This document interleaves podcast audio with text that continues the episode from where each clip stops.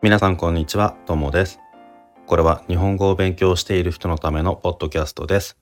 教科書の日本語は面白くない。でもドラマや映画は難しすぎる。そんな人のために日本語教師のともがちょうどいい日本語で話をします。さて、今日は落語について話してくださいっていうリクエストをもらっているので、落語の話をしたいと思います。落語、あの、俺が落語をするわけじゃないですよ。落語について、いろいろ説明とかね、しようと思います。じゃあまずは、落語って何かというところから話したいと思います。落語っていうのは、簡単に言うと面白い話なんですけど、日本の伝統的な文化の一つで、えっ、とね、日本では誰か他の人を笑わせるお笑いっていうのはすごいこうテレビとかでもいろんなところでいろんな人がやってるのを見ることができるんですが今の時代だとやっぱり多いのは例えば漫才とかですね。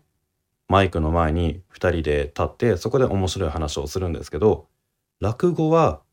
もっと昔からずっと昔からあるものでテレビとかであまりやってるのは見ないんですがあのまあそれをね見に行く人とかっていうのは結構たくさんいるんじゃないかなと思います。まあ俺は見たことないんですけどねやっぱり伝統的なものだから落語を見に行くのはちょっと年齢が上の人が多いかもしれませんね。じゃあ落語ってどういうふうにやるのかというと漫才とかはまあそのテレビでよく見るようなものは2人とか3人とかでやるのが多いんですが落語は1人だけで話をします。1人だけでみんなの前に座ってそこでずっと話をします。んで落語の特徴的なところ他と違うのは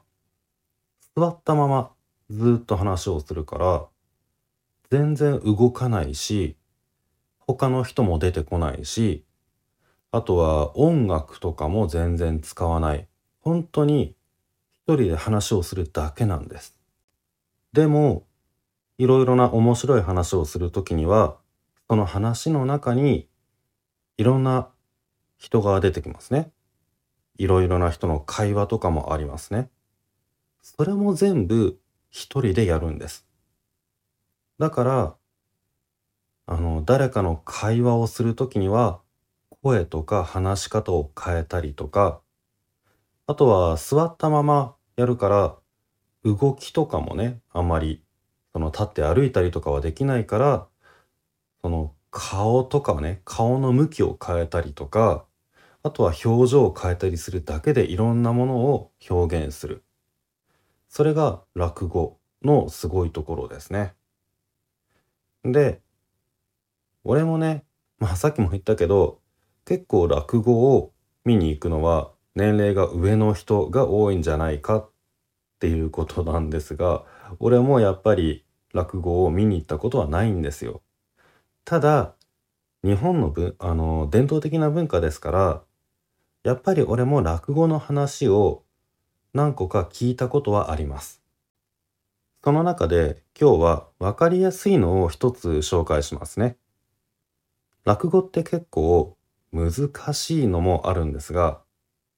まあなんで難しいかというと日本の昔からある伝統的なものだから言葉がちょっと古いとかが多くてそれで外国の人日本語を勉強している人には難しいのがあるんですが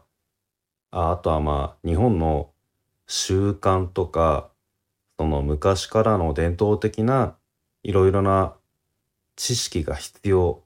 その日本についての知識がないとわからないっていうものがあるのでそれで難しいんですがえっ、ー、とね俺の知ってる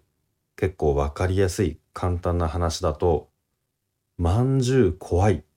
ていうのがあります。これ何かのね日本語の勉強のあのー、本にもあったような気がします。じゃあこの「まんじゅう怖い」ってどんな話なのかっていうといろいろな男の人がみんなで集まって話をしていてその時にみんなの怖いものは何かっていう話が始まるんです。それでみんなが自分の怖いものを一人一人言っていくんですけどその中で一人「まんじゅう」と言ってまあ日本のお菓子ですね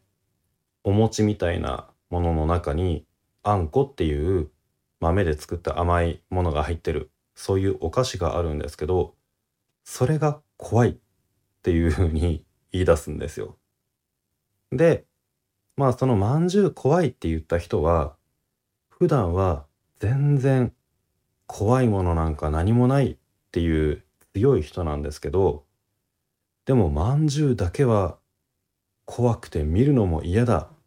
ていう話をしてでそれを聞いた他の人たちはああいつはいつも全然怖いものなんかないって言ってるくせにまんじゅうが怖いのかよしじゃあみんなであいつを怖がらせてやろうっていう風に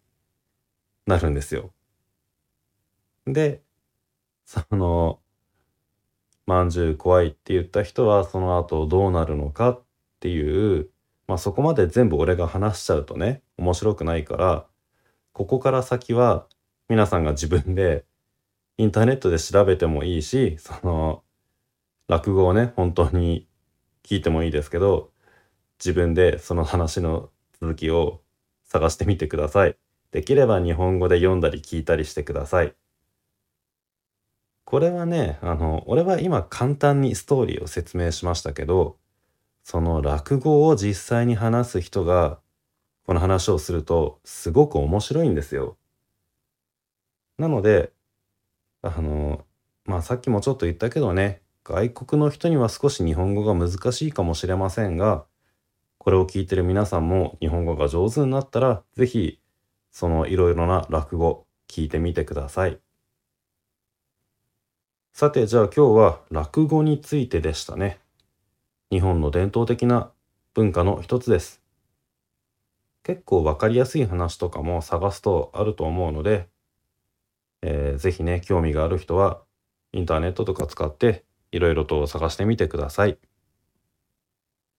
えー、今日は落語についてでしたが、他にも何かリクエストとかがある人は、ぜひメールとかね、メッセージとかを送ってください。皆さんからのメッセージ待ってます。じゃあ今日はこれで終わります。さようなら。